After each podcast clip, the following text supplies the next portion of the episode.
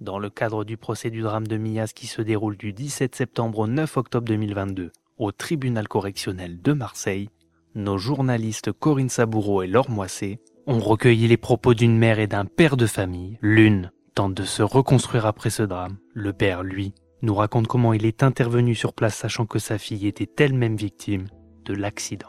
Christelle, vous êtes la maman d'Océane. Oui. Vous venez de, témoigner, de, vous exprimer à la barre. Vous, qu'est-ce que vous ressentez sur ce procès?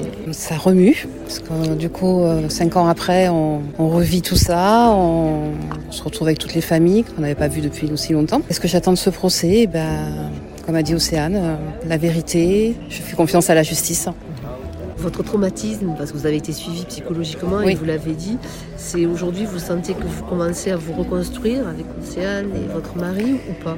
On se reconstruit, on avance, on, a quand même fait des bons avancements. On n'a pas le, on n'a pas le choix. La vie continue, mais bon, ils sont là et comme a dit Gauthier hier, on souffre en silence. On le fait pas voir, on le montre pas, mais c'est là, c'est là présent le fait que la conductrice du bus, Nadine Olivera, est absente. On aurait bien voulu qu'elle soit là pour écouter au moins tous les témoignages des enfants, des familles. Pour nous, ça aurait été important. C'était vraiment important. Vraiment. Peut-être qu'elle se fasse, qu'elle réalise ce qui a pu se passer et surtout les séquelles qui a laissé donc les enfants blessés et puis les familles qui ont perdu leurs enfants et leur traumatisme euh, à vie pour eux. Parce qu'ils n'auront pas plus jamais leurs enfants et puis euh, puis les enfants blessés, euh, je pense que ça aurait été bien qu'elle les voie aussi, euh, enfin de visu en fait. Hein. Et qu'elle les entende. Et qu'elle les entende surtout. Gilles Kiné, vous êtes le papa d'Océane. Et vous êtes également sapeur-pompier volontaire de Je suis venu à pratiquement 10 minutes après les, faits, donc euh, déjà les secours étaient déjà en place. Je me suis retrouvé en situation délicate puisque suis retrouvé ma fille qui était impliquée dans l'accident. Et il fallait bien que, que je m'occupe d'elle. Donc, euh, et en même temps, il y avait ses amis juste à côté. Il fallait que je prenne une décision euh, pour euh, une prise en charge, si vous préférez. Je me suis occupé d'Inès, comme j'avais signalé au tribunal, ma fille, et puis il y avait quelqu'un d'autre aussi, une, une élève aussi. À l'arrière du bus, encore, il y avait d'autres victimes. Et entre le bruit, les cris, les commandements, la chaîne de commandement de, mes collègues et tout, il fallait qu'elles euh, soient évacuées le plus rapidement euh, possible pour pas entendre tous ces. Déjà qu'ils étaient choqués. Donc à tout prix, il fallait qu'ils soient évacués sur le le poste médical avancé. Donc euh, j'ai appelé d'autres collègues euh, qui prennent l'initiative. Donc ils ont été évacués sur le, PMA. Et après concernant Océane, vous avez eu quand même euh, au départ des nouvelles rassurantes Au départ, quand j'ai quitté mon travail, quand mon épouse m'a appelé en disant bon écoute, il faudrait que tu te rendes sur Mias, il s'est passé quelque chose elle m'avait pas dit que euh, Océane était euh, dans le bus, qu'elle n'avait rien. Donc euh, pour moi, il fallait impérativement que je, me trouve sur sur ce lieu. Et c'est en arrivant que quand j'ai vu que le rond-point était bouclé par la gendarmerie que j'ai compris qu'il y avait quelque chose de grave.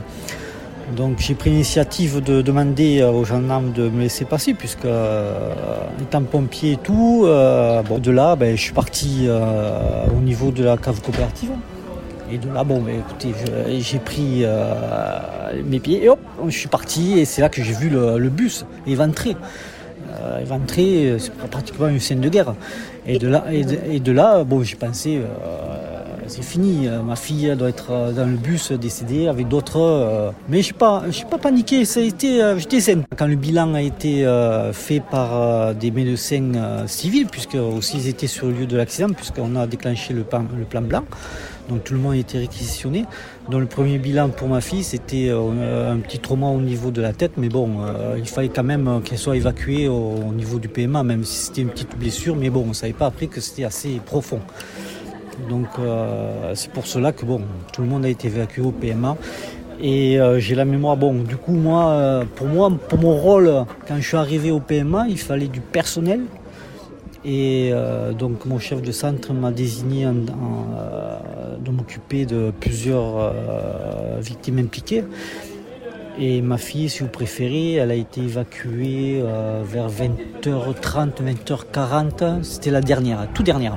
Voilà. Sur le secteur de Montpellier. Euh, il y a les familles qui sont venues me voir, qui me connaissaient et demandaient une nouvelle de leur enfant. Et bon, franchement, euh, j'avais aucune nouvelle, puisque étant donné que j'étais venu 10 minutes après l'accident, s'il faut, ils ont été évacués plus rapidement possible et tout. Et ça, ça fait mal parce que ne savez rien et euh, pour les familles c'est très difficile aussi. Qu'est-ce que vous attendez de ce procès?